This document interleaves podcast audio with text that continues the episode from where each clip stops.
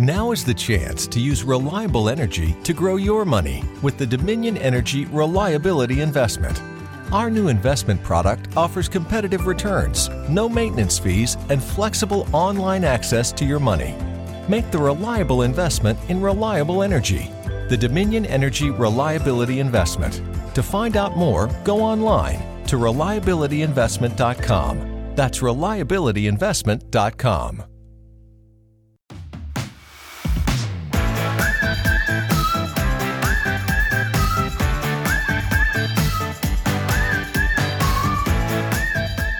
Muy buenas a todos, bienvenidos a vuestra casa, bienvenidos al podcast de Topes de Gama. Este es el episodio 14 ya ¿eh? de nuestro Unplug, que se dice pronto. Y bueno, como sabéis, la idea es traer un episodio a la semana donde hablamos de las principales noticias, debatimos sobre diferentes temas y también, ¿por qué no?, dedicamos algo de tiempo a los topic, esos temas fuera de la tecnología, pero que nos ayudan a desengrasar un poquito de la actualidad.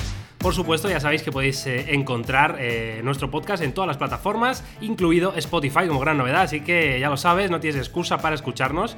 Y bueno, una vez dicho esto, yo soy Miguel García de Blas y por algún tipo de fuerza sobrenatural no consigo juntar a los dos reyes de la tecnología, así que hoy nos acompaña Jauma y mandamos un saludo enorme a Carlos que nos escuchará desde New York. Efectivamente, ¿qué tal? ¿Cómo estáis? Sí, la verdad que, bueno, fuerza de la naturaleza, no lo sé, pero igual este mes de octubre loco, lleno de viajes, presentaciones, locuras, pues es lo que ha complicado más que, que coincidamos, incluso en los vídeos, ¿no? Que ya habéis visto que a veces sale Carlos, salgo yo, salgo yo contigo. Es, el- complicado que el estemos Carlos todos. Lite. El Carlos SE. El Carlos ese, que, que eres tú, Miguel. Pero bueno, aquí, aquí estamos y esperamos que ya ahora a partir del mes de noviembre un pelín más de tranquilidad no vendrá mal. Bueno, Jauma, mucho lanzamiento, ¿no? Este mes de octubre, ¿qué tal? Muchísimo, bueno, ya lo habéis visto, ¿no? En el canal lo habéis visto, pues bueno, con los lanzamientos de, de OnePlus, hemos visto también el otro día estuvimos viendo pues todo lo que, lo que lanzó Apple, ¿no? Con los nuevos Mac, con el nuevo iPad, la verdad que, bueno, como os digo, está siendo un mes eh, complicado y lleno de presentaciones, pero bueno, eso es positivo, ¿no? Porque vemos mucho cacharro y, y en el canal lo tenéis. Bueno, vamos a repasar un poquito la agenda que tenemos para hoy. Vamos a hablar de noticias principales, que hablaremos de los eh, lanzamientos de Apple, de OnePlus, etcétera. Y luego en el debate, pues analizaremos un poquito más en detalle el OnePlus 6T como novedad y el Xiaomi Mi Mix 3. Haremos un pequeño debate ahí con diferentes temas que pueden ser interesantes. Y luego acabaremos con el clásico Chan, chan, chan, chan. 5-1. Adiós, Julen. Pobrecilla. ¿eh? Pobrecilla, Esa, ¿verdad eh? Yo es que me pongo el vídeo ese que se desmayó y, y me da penica el tío. Pero bueno, Julen, nada, oye, que, mucha suerte. Que vaya bonito, Julen. Bueno, luego hablamos de eso. Vamos con las noticias de la semana. Eh, como ya sabéis, eh, Apple presentó el iPad Pro 2018 y los nuevos Mac Mini y MacBook Air. Deciros que tenéis un vídeo en topes de gama en el que analizamos las claves, las novedades de este nuevo iPad Pro y por supuesto analizaremos en el canal eh, los nuevos Mac Mini y MacBook Air.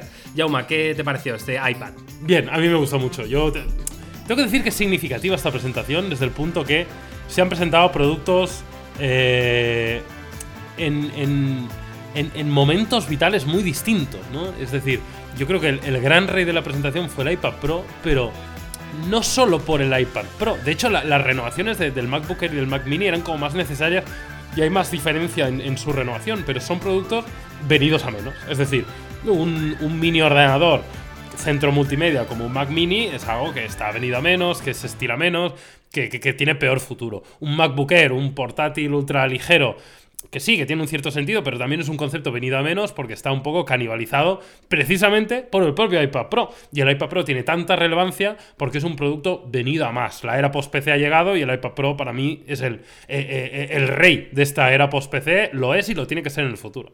La verdad que yo estoy de acuerdo contigo. Creo que este nuevo iPad Pro es quizá un punto de inflexión en la compañía, sobre todo para acercarse más a lo que dice Jauma, ¿no? Al eliminar por completo, casi por completo, para un gran número de usuarios, lo que sería el uso tradicional con el PC. Veremos si el año que viene eh, Apple se anima a meter alguna característica de Mac OS o, o hacer algo híbrido, alguna cosa. Yo creo que la idea tendría que tirar por ahí, por lo menos en la versión Pro, ¿no? De los iPads. Sí. Sí, sí, yo creo que sí, yo creo que esto es lo, lo- que va a suceder, ¿no?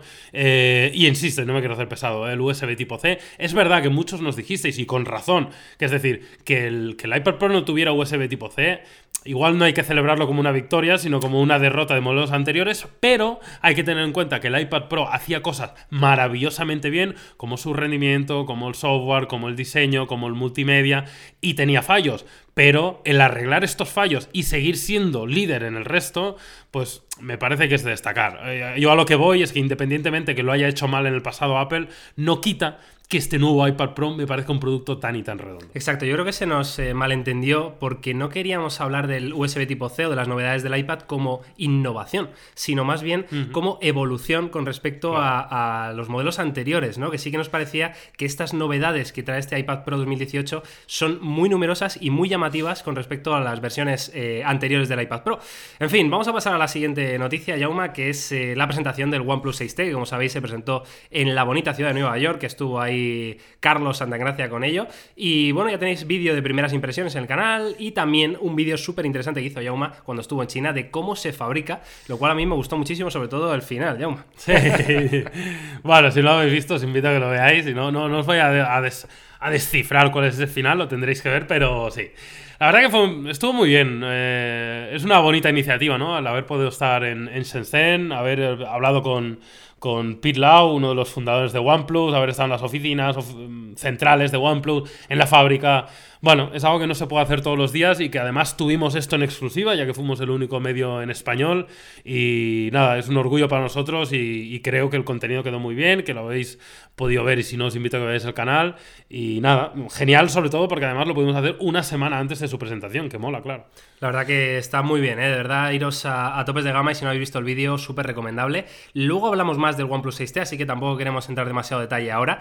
Y vamos con la última noticia del día, que tiene que ver con ZTE, que ha presentado su nuevo Nubia X, que es un teléfono que me llama muchísimo la atención porque es, digamos, un gama alta, ¿vale? Con, con procesador Snapdragon 845 y demás, pero no tiene cámaras delanteras. Eh, ¿Por qué? Pues básicamente es una idea ¿no? de, ZTE para eliminar el notch eh, sin renunciar a, un todo pantalla. Entonces eh, es un teléfono que tiene dos, dos, pantallas, una por delante, otra por detrás. ZTE es, le va a tirarse a la piscina, ¿eh? Y se tira de cabeza y a lo loco. No mira si hay agua, si no hay agua, si le han echado cloro. Se la pela todo. La verdad que van a saco. Y bueno, es una idea curiosa. Yo no creo que esto vaya a tener muchísimo futuro, en el sentido de que se vaya a imponer como tendencia de mercado, pero bueno, es curioso tener dos pantallas, claro. Eliminas la cámara delantera porque puedes usar la trasera y seguir utilizando la pantalla. Bueno, está bastante curioso. La verdad que el teléfono tiene unas especificaciones que no están nada mal, ¿eh? No es un teléfono eh, como para pasar por alto porque tiene grandes especificaciones, pero bueno, no, no, no, creo que esto vaya a ser algo común. Vamos, no me imagino el nuevo Samsung, el nuevo iPhone eh, teniendo doble pantalla. Sí, yo la verdad tampoco. por repasaros un poquito las características que comentaba Yauma, tenemos una pantalla principal eh, LCD 6,26 pulgadas, eh, Full HD Plus y en formato 19 novenos, y luego una pantalla trasera tipo OLED, ¿vale? De 5,1 pulgadas, también 19 novenos, y eh, con una resolución de 720 x 1520. Luego tenemos el Snapdragon 845, versiones de 6 u 8 GB de RAM y versiones de almacenamiento de 64 hasta los 256 GB. Tenemos dos cámaras traseras, una de 16 megapíxeles, otra de 24 megapíxeles, focal 1.7 y 1.8, la verdad, bastante bien para ser una cámara secundaria, ¿verdad? Y luego una batería de 3800 mAh. El teléfono vendría con Android Oreo 8.1, aquí fallo para, para ZTE. Eh, eh, y con su versión de software de Nubia UI 6.0. Tendríamos lector de huellas en el lateral, porque evidentemente al tener la, pantalla trasera, pues no se puede incluir ahí, tampoco parece que tenga reconocimiento facial, y carga rápida y demás, y el precio serían unos 416 euros al cambio eh, desde la moneda china. 3.299 renminbi, ¿eh? que no, mal, no es mal precio. Yo es que ya estoy muy puesto. He venido de China y claro, me traigo aquí. Ya controlo cómo, cómo funciona el sistema monetario chino, ¿eh? Interesante. ¿Qué te parece estas specs con ese precio? No me parece mal precio, te lo tengo que decir, porque las specs son top. Al final estás hablando de un Snapdragon 845, 6 o 8 GB de memoria RAM, buen almacenamiento, 3.800 mAh de batería ¡Ojo! Te estás llevando un buen teléfono. Aparte de la, de la cosa loca esta de la doble pantalla, mm, no me parece mal. Eh, sí que es verdad que, bueno, ya sabemos que los precios en China, luego, si al final esto acaba llegando de forma oficial y Z te lo trae a España, no va a costar eso, va a costar más, sin lugar a duda. 599 algo así. Como mínimo, te diría, ¿eh? O incluso un poco más. Pero bueno.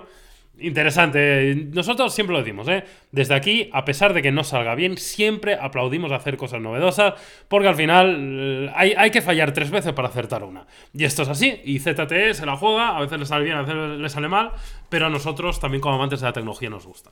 Bueno, pues estaremos pendientes de este nuevo ZTE, por supuesto, y vamos a pasar ya sin más preámbulos al debate, al tema principal que tenemos en el Unplugged de hoy, que lo hemos titulado un poco así, el poderío chino, ¿no? Eh, debido a las presentaciones de OnePlus con el 6T y de Xiaomi con el Mi Mix 3. Me parecen dos dispositivos que son muy interesantes también para compararlos, ¿no, Jaume? Mm, sí, sí, ambos los hemos visto recientemente, ¿eh? con lo cual eh, desde este punto es interesante. No tendrán mucha diferencia en el precio. El Mi Mix igual es un poquito más caro que el OnePlus 6T, pero todavía no tenemos el precio oficial del Mi Mix 3 en España. O sea, sabemos Mm. un poco lo que cuesta en China y podemos hacer equivalencias de 500, 600 euros. Pero bueno, yo me vuelo cuando llegue a España, se va a subir un poco a la parra en el precio. Y el OnePlus 6T ya sabéis que bueno, está alrededor de los 500 y poco euros, más o menos también en función de la, de la versión. Dos muy buenos teléfonos, te tengo que decir, ¿eh? después de lo, de lo que he visto, el 6T lo hemos probado en profundidad, ya os puedo asegurar que es un gran teléfono. El Mi Mix 3 solo un primer acercamiento, pero es significativo de, de, como tú estabas comentando ahora, del poderío chino que estamos encontrando. ¿eh? Hace poco tenía una reunión y salió un tema que me pareció interesante, que es que probablemente la innovación a día de hoy tecnológica en cuanto a software está en Estados Unidos. Es decir, Google, Apple, Amazon. Amazon, Microsoft, son los cracks y son los que están llevando la innovación tecnológica en cuanto a software. Pero la innovación tecnológica en cuanto a hardware, no hay duda alguna que está en China. ¿eh? Lo que hemos visto con Huawei, con la serie Mate 20, con la carga inalámbrica reversible, con las cargas eh, rápidas de Oppo, que es una locura, con, con, con, OnePlus haciendo grandes terminales a un gran precio, con Xiaomi haciendo cosas muy locas, con el Mi Mix 3, con, con la Vivo también, ¿no? Con esa cámara claro. motorizada delantera. O sea, eh, la innovación real en hardware está en China. Ahora, los que llevan la, la innovación en software es, es, Estados Unidos claramente. Y ahí encontrar un balance, ahí está el tema. Pero de verdad, eh, qué bien lo están haciendo algunas marcas chinas. Vamos a meternos un poquito más en detalle de estos nuevos teléfonos. Y a mí me parece que, por supuesto, eh, que no te lo he preguntado, Llama, ¿para cuándo la review del 6T? Pues no sé qué día va a ser el podcast, pero... El podcast igual sale jueves, hoy jueves o hoy viernes. Pues si es hoy jueves, hoy sale la review del 6T. Uh. Y si es hoy viernes, salió ayer, con lo cual... Bien, nada. bien. O sea que estamos ya ahí. Vale, entonces, eh, con esta información que tenemos, que ya es bastante, el Mi Mix 3 evidentemente no hemos podido probarlo todavía demasiado, simplemente hay un vídeo de primeras impresiones en el canal, uh -huh. que también os recomiendo que lo veáis, pero sí que parece que Xiaomi ha, dado un gran paso adelante con respecto a la generación anterior, con el Mi Mix 2S, sobre todo con este, bueno, mecanismo, ¿no? De, de cámara que podemos deslizarlo como los móviles antiguos, ¿verdad? A mí me recuerda a los, a los sí, Nokia estos eh, sliders. Eh, muy curioso, a mí personalmente no, no, me parece lo mejor porque claro. creo que va a ser un, un, teléfono que, si bien va a ser más barato que, que, su competencia, sí que va a ser un teléfono caro y a mí un mecanismo manual me parece un pelín cutre, lo he dicho más de una ocasión, mm. pero creo que sí que Xiaomi tiene más avance del que hemos visto, por ejemplo, en OnePlus, eh, el paso del 6 al 6T.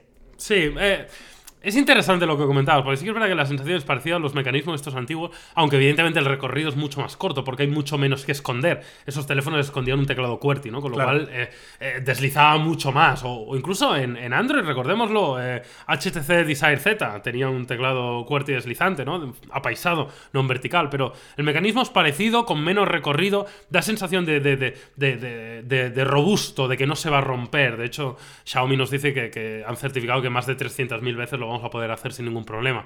Pero, pero sí que es verdad que yo, hombre, puestos a elegir, prefiero lo que hace Oppo en el Fine X, ¿eh? con, Claro. con- con la cámara retráctil de forma automatizada, me parece más práctico y mejor. Pero bueno, el mecanismo está bastante bien y sí que, como tú dices, me parece una buena innovación por parte del- de, este Mi Mix, que ya sabéis que lo de poner la cámara abajo en las versiones anteriores, bueno, me parecía un poco cutre. Esto me parece mejor. ¿Crees que OnePlus ha evolucionado mucho menos en comparación? No estoy del todo de acuerdo, en el sentido de que son líneas de producto muy distintas. Es decir, evidentemente Xiaomi ha hecho algo más distinto, no cabe duda. Es decir, este sistema de, de deslizamiento es más innovador, por así decirlo, porque lo hemos visto menos que OnePlus con, por ejemplo, la inclusión del notch tipo gota, que, es- que también es algo bastante innovador, porque no hay muchos teléfonos con Sí. este notch, pero sí que es verdad que tienen menos innovación que, que lo otro, ¿no?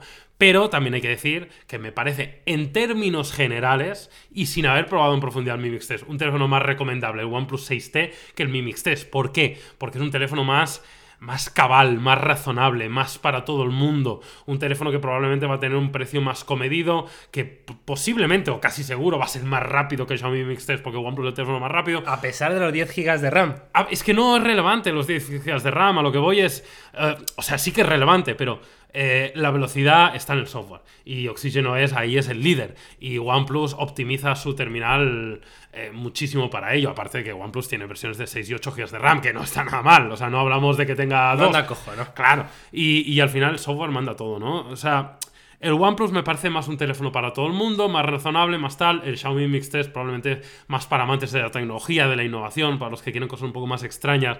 Pero yo creo que, vamos, son productos diferentes y ambos creo que muy buenos. Voy a lanzar una pregunta que se me acaba de ocurrir y creo que no tengo ningún tipo de base eh, tecnológica ni, ni científica, pero me da la sensación, es una percepción mía, que los productos de Xiaomi, sobre todo en gama alta, ¿vale? Hablamos de, yo sé, de MI 8, de, de Mi Mix 2S, eh, creo que no están tan afinados como la competencia. Eh, me suena eh, leer cosas, escucharos a vosotros cosas de, de la cámara del MI8 que parecía que el software como que no estaba bien pulido porque salían peores fotos casi que en un teléfono gama media. ¿no? Raro Ese en este terminal. Sí, sí, sí. En este caso el MI8 pasó eso. Eh, habría que ver ahora. La verdad que no hemos seguido al final. claro, tampoco tenemos el tiempo para estar probando durante seis meses todos los teléfonos, ¿no? Pero habría que ver si, si ha mejorado eso. Pero sí que es verdad que en este caso, no, no siempre pasa, ¿eh? también hay que decirlo. Igual lo del Mi 8 fue algo un poco más circunstancial. No es que todos los teléfonos de Xiaomi no estén optimizados en la fotografía. De hecho, al contrario, suelen estar muy bien. Pero sí que en el Mi 8 pues no terminó, ¿no? Históricamente Xiaomi hace, el hace un muy buen trabajo, pero también hay que decir que históricamente ha habido algunos productos concretos donde han patinado un poco. Y bueno, esto siempre te deja un poco que tienes que estar con, con las orejas tiesas cuando pruebas un producto de Xiaomi para ver si todo está bien y que no haya ningún problema. ¿eh? Es que hablaba del tema de la, de la optimización precisamente hablando de OnePlus, ¿no? OnePlus, eh, tú me has dicho más de una Sí. ocasión, y es algo que es sabido por todo el mundo, que tienen muchísima cantidad de, de personas trabajando precisamente en optimizar el software, en optimizar el sistema, y, y creo que Xiaomi quizá le penaliza un poco el tener tanta cantidad de producto que al final es mucho más difícil dedicar tanta gente a optimizarlo bien, ¿no? Sí, así es, así es. La verdad que OnePlus es una compañía un poco... eh, una compañía china distinta al resto de compañías chinas. De hecho, es una compañía que probablemente si no te lo dicen pensarías que es americana, ¿no? Por el foco en el software, por la comunicación, por cómo están orientados. Pero no, es- una compañía china, pero, pero que presta mucha atención a eso, ¿no? Y ellos lo recuerdo en la presentación de OnePlus 6, precisamente, que hablaban del, del equipo y del número de optimiza- pequeñas optimizaciones que hacían el software para al final tener esta velocidad tan increíble, que de hecho es superior. Lo hemos visto nosotros en, primeras impresiones directamente con un iPhone, que es más rápido que un Pixel. La verdad que es, es brutal y, se centra en ello. Me parece muy interesante, la verdad, este mm, bueno, este, este debate, ¿no? Eh, también me gustaría hablar de dentro del mecanismo del Mi Mix 3 que hemos hablado, que posiblemente creo que sea la causa de que el teléfono venga con 3200 miliamperios. No sé si estás de acuerdo conmigo en esto, yo. Sí, no, no, no tengo datos, es decir, no nos han dicho nada desde Xiaomi, pero probablemente sea así. De hecho, mira, te, voy a contar una anécdota aprovechando esto que me parece curioso y que nos lo contaban precisamente eh, en el pre-briefing que hicimos de OnePlus 6T, ¿no? Hablando un poco del, del jack. Ya sabéis que el OnePlus 6T ha perdido el jack de 3.5 y, y el motivo básicamente es un tema de espacio. Ya sabéis que el OnePlus 6, eh, el OnePlus 6T, perdón, tiene aproximadamente unos 300 miliamperios más que el OnePlus 6 y uno de los motivos es que tienen más espacio gracias al jack de 3.5. Muchas veces pensamos en el jack de 3.5 solo como un agujero que, que- que- que está en la carcasa, pero luego hay que entender que el jack se tiene que meter dentro y eso es espacio que pierdes y, y parece una tontería, pero ese espacio aprovechado para batería pues te puede dar en este caso pues esos 300 miliamperios más, ¿no? Probablemente en este caso sea algo parecido y el mecanismo pues haga que perdamos algo de espacio para, para la batería. Claro, porque digo, tienes por un lado un teléfono con un mecanismo bastante innovador, sin, sin ser eh, un pionero, ¿no? Pero bastante innovador, bastante revolucionario, eh, pero con una batería peor a causa de este mecanismo. Y por otro lado tienes el OnePlus 6T, que tiene un notch eh, pequeñito, bastante pequeñito, pero tiene una batería mucho más eh, decente, mucho más, eh, no sé, total, ¿no? Me parece una idea muy distinta, no sé, Yauma. Si quieres, eh, por terminar con este debate, así a bote pronto, ¿cuál dirías tú con estas primeras sensaciones? Y quizás has probado bastante más el OnePlus 6T, pero Sí. ¿cuál, te- cuál es mejor? O sea, cu- ¿cuál es la opción recomendable de compra entre estos dos? Que ya lo hemos comentado un poco al principio, pero explícanos. Bueno, yo te diría que para un público más general, te diría que el OnePlus 6T es una compra más razonable, ¿no? Eh, volvemos a lo que decías, por ejemplo, eh, yo prefiero un, notch tipo gota y mejor batería que no este sistema deslizante y menos batería. Probablemente tiene más efecto wow Xiaomi, probablemente es más llamativo, más curioso, más disruptivo, pero al final si pensamos con la cabeza y vamos a algo más práctico, pues en este caso OnePlus 6T, ¿no? Es verdad que Xiaomi Mix 3 venda con, con MIUI 10, que, que me encanta y que me parece que está realmente genial, pero también sigo prefiriendo Oxygen OS, ¿no? Probablemente también el precio sea un poco menor de OnePlus, con lo cual yo si tuviera que recomendar y a falta de probar en profundidad el Mi Mix 3, yo creo que OnePlus 6T sería quizá un poco más recomendable para todo el mundo. Ahora, un superamante de la tecnología que le gustan las cosas diferentes, innovar, probar, pues seguramente encontrará mayor satisfacción en, el Xiaomi. Claro, yo estoy un poco en ese punto quizá, ¿no? Me parece que el OnePlus 6T, ahora que lo he podido tener unos días contigo, me ha dejado un pelín frío precisamente por lo que hablas, ¿no? Que me parece mucho más continuista con la versión anterior. Creo que las novedades que trae ese lector de huellas en pantalla, que tampoco es que sea el lector de huellas más rápido del mundo, ¿no? Eh, que, es, que está guay que esté dentro uh -huh. de la pantalla, pero bueno, perdemos un pelín de, de velocidad eh, y, y, las otras novedades me parecen muy llanas, ¿no? Sí que es verdad que parece que han hecho un esfuerzo grande en mejorar la cámara, por ejemplo, ¿no? Con ese nuevo sí. modo noche. Tiene una pinta. Que eso te iba a preguntar, Sí. porque no hemos hablado de la, de la cámara, pero creo que sí que hay un salto bastante más grande del que la gente se piensa, ¿no? Sí, igual no en la fotografía tradicional, pero el modo noche la verdad que tiene muy buena pinta, creo que han hecho muy buen trabajo. Tengo la sensación que el modo retrato también ha mejorado considerablemente, con lo cual en este sentido muy bien. Yo soy de los que eh, se puede pensar que igual no hay mucha, mucho cambio con el OnePlus 6. Evidentemente es un T, ¿eh? claro, no podemos Claro. pensar. Que son seis meses de claro, o sea, no, no podemos hacer una revolución loca. Pero a mí me parece bastante mejor teléfono. El diseño me gusta bastante más. Tenemos 300 mAh más de batería. Tenemos el lector de huellas en pantalla. Eh, no sé, a mí en línea general me parece una, una innovación considerable. Tenemos una, una versión básica de memoria mejor que la que teníamos en la, en la versión anterior. Esto teniendo un precio prácticamente igual que el anterior. Vamos, no, no, no sé igual que esperamos, ¿no? Pero me parece que está bastante bien en líneas generales este OnePlus 6T. Y a mí me parece una renovación esperada, o sea, en el sentido de que no, no, yo no esperaba más, pero tampoco esperaba menos, ¿no? O sea, no sorprende, pero tampoco Claro. defrauda, ¿no? No, no, sin duda. Recordemos que probablemente volverá a ser, si no el mejor, uno de los mejores teléfonos en relación calidad-precio que hay en el mercado. Bueno, pues yo creo que con esta frase podemos cerrar nuestro debate de hoy y pasar a desengrasar un poquito este poderío chino con algo más clásico, ¿verdad? Con algo más de- del día a día. Barcelona 5, Real Madrid 1. Adiós, Julen. ¿Qué ha pasado? Madre mía, ¿qué ha pasado? ¿eh? Un poco loco. Sí que es verdad que, siendo honestos, ¿eh? yo, yo que soy culé y me sale la vena ahí blaugrana, no lo puedo evitar. ¿eh? Pero intentando utilizar la cabeza, fue un resultado igual en algún momento un poco engañoso, en el sentido de Sí. que es verdad que hubo bastante diferencia y creo que el Barça fue razonablemente superior al Madrid, eh, quitando 15 minutos del Madrid que estuvo apretando. Pero Comienza la segunda parte, ¿verdad? Claro, sí. Luego el resto sí que es verdad que yo creo que el Barça fue mucho mejor. Pero igual no tan mejor como para un 5-1, pero igual mm, 3-1, un 4-2, igual hubiera sido un, un resultado más lógico, pero sí que es verdad que el, el Barça fue superior, ¿no? Y no hace más que pues que remarcar algo que, que se venía intuyendo, que es que el Madrid no está bien. Eh, yo no estoy muy de acuerdo con el comunicado que ha hecho el Real Madrid eh, diciendo que tiene una... ¿no- ¿Lo has visto el No, comunicado? no lo he visto. no. Bueno, el comunicado es un poco flagrante en el cual cuando echan a, a Lopetegui dice básicamente que creen que los resultados no Ah, están sí, acorde sí. con la plantilla que Una tiene. gran desproporción entre resultados y plantilla, ¿no? Algo así decía. Y es verdad que tiene una buena plantilla el Real Madrid, pero pero ojo, ojo porque esta plantilla con Cristiano Ronaldo quedó a 17 puntos del Barça el año pasado. Es verdad que ganaron la Champions. Pero la Champions también es una competición que, que, que interfiere en más cosas, ¿no? Porque es, es eliminatoria, se te lesiona Neymar contra, cuando juega contra el PSG y no es lo mismo, Depende penalti que pitan, claro. que no pitan, los cruces, pueden pasar muchas cosas, ¿no? Pero la liga al final es, es un reflejo muy claro del estado del equipo y el Madrid el año pasado quedó muy lejos del Barça, eh, no sé, ya, y si este año tienes lo mismo, pero sin Cristiano Ronaldo, pues evidentemente las carencias están ahí. Yo estoy de acuerdo, ¿eh? creo que también eh, Lopetegui, evidentemente. Bueno, de hecho, de hecho, quería hacer un llamamiento.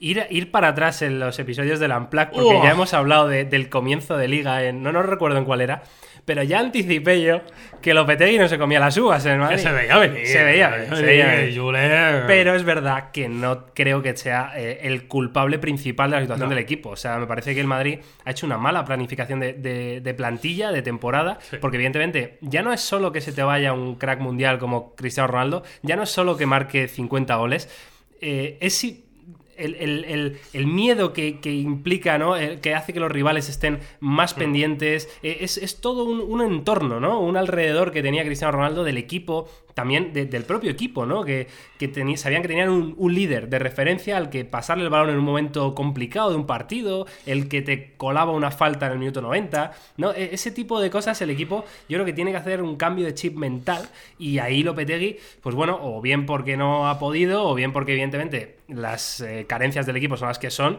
pero no ha sabido llevarlo, ¿no? Y luego también creo que tiene un problema en el sentido de que le falta gol. Al Madrid le falta gol, porque, mira, te voy a poner un ejemplo. El Barça el otro día jugó sin Messi.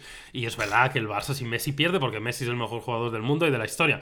Pero, eh, no le falta tanto gol, en el sentido, pues ahí estuvo Luis Suárez y metió un hat-trick, y si no, pues llega Coutinho, y tal, y si no, pues Dembélé también es un tío que... Vidal, ¿no? Sí, marcó, marcó, Arturo Vidal, que está me muerto en el Barça. Claro. Bueno, eh, ojo con Arturo Vidal, a mí me parece un muy buen futbolista, pero sí que es verdad que... Arturo Vidal o Paulinho. Arturo Vidal. Sí, no. Sí, sí, ¿Tú no te acuerdas de la temporada que hizo Paulinho? Es mucho más futbolista Arturo Vidal. Que, no, que no, que este es un eh, borracho. No, no. Arturo. Es un tío que tendrá los problemas que quiera, pero es, un futbolista de talla mundial, ¿eh? O sea, ojo con lo que ha hecho Arturo Vidal. Me parece un jugadorazo. Había una estadística brutal que decía que cada vez que salía Arturo Vidal, el Barça palmaba o, encajaba un gol o algo así. Sí, era demoledora. ¿eh? Nada, Olvídate de esa estadística. No, pero yo creo que, que sí que al, Madrid le falta un 9. Y, y yo, si fuera madridista, me gustaría que, que se fichara un 9, con todos los respetos a Mariano, que, no me parece un mal futbolista. Está más está quizá por hacer todavía, ¿no? Claro, o sea, Mariano no, no puede ser el 9 del Real Madrid, Vinicius, todo lo que tú quieras, pero no puede ser el 9 del Real Madrid. Benzema me parece un jugador con mucha clase, pero no mete goles, y creo que el, Madrid necesita un 9. O sea, un Kane, un Icardi, un algo, ¿no? Eh, Tampoco hay mucho en el mercado, ¿verdad? Es, no, complicado. hombre, no es bueno, no es, no es fácil, perdón, tener un 9 de calidad, pero un, yo que sé, Luis Suárez está ahí cuando hace falta gol. Sí, sí, tal cual. Eh, quería yo terminar este pequeño debate con qué crees que va a hacer el Madrid em, en cuanto a entrenador, ¿no? ¿Cuál va a ser el sustituto? Porque a día de hoy, miércoles 31 de octubre, que estamos grabando esto, o hoy jueves 1, depende, em, no hay entrenador todavía, eh, se ha hecho cargo del equipo Solari, que era el entrenador del, Castilla, sonaba Conte y Valdano dijo que a lo mejor Roberto Martínez era mejor opción. Pues mira, yo honestamente, como culé, me gustaría que viniera Conte. Porque que vuelva Mourinho. Le, auguro un futuro muy negro. A mí Conte no me gusta, me parece que no es un gran entrenador. Eh, no me gusta su estilo de fútbol. Me parece que sería malo para el Real Madrid que viniera Conte. Con lo cual yo quiero que venga Conte porque quiero. yo le quiero el mal al Madrid de toda la vida. No, no, no lo puedo evitar. Que hagan un tándem, Julen y Conte, que vuelvan los demás. Claro, y lo que no me gustaría es que viniera Bob Martínez porque sí que me parece un buen entrenador. Me parece que tiene una buena filosofía de fútbol. Me parece que ha hecho un buen trabajo en la selección belga eh, con lo cual, si fuera madridista, me gustaría mm, Roberto Martínez, pero como culé, pues no, no me gustaría, claro. Totalmente de acuerdo, Jauma. Bueno, vamos a terminar este podcast, esta decimocuarta edición de, nuestro Unplug, que la verdad que esperamos que, os haya gustado. Nos encantará leeros en las diferentes plataformas, redes sociales, todos los comentarios, todas las sugerencias que queráis dejarnos para futuras ediciones. Y nada, nos escuchamos el próximo día con mucho más. Pues sí coincidimos ya los tres, ¿eh? Yo creo que ya estamos, estamos cerca de conseguirlo, ya falta poco. Venga, que vaya bien. Hasta luego, gracias.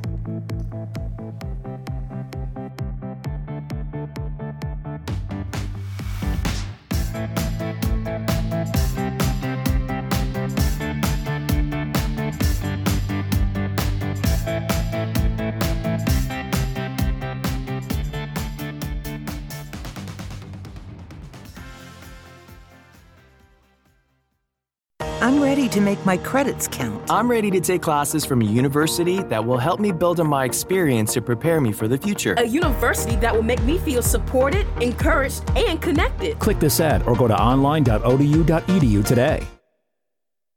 And now, an ad from Dad. All right, save money on car insurance when you bundle home and auto with Progressive. Can I take these off? All right. What is this? This looks good. Wow, that's well made. Where did you get this? I'm talking to you with the hair. Yeah, where did you get this? It's good stuff. That's solid. That's not veneer, that's solid stuff. Progressive can't save you from becoming your parents, but we can save you money when you bundle home and auto. Progressive Casualty Insurance Company affiliates and other insurers. Discounts not available in all states or situations.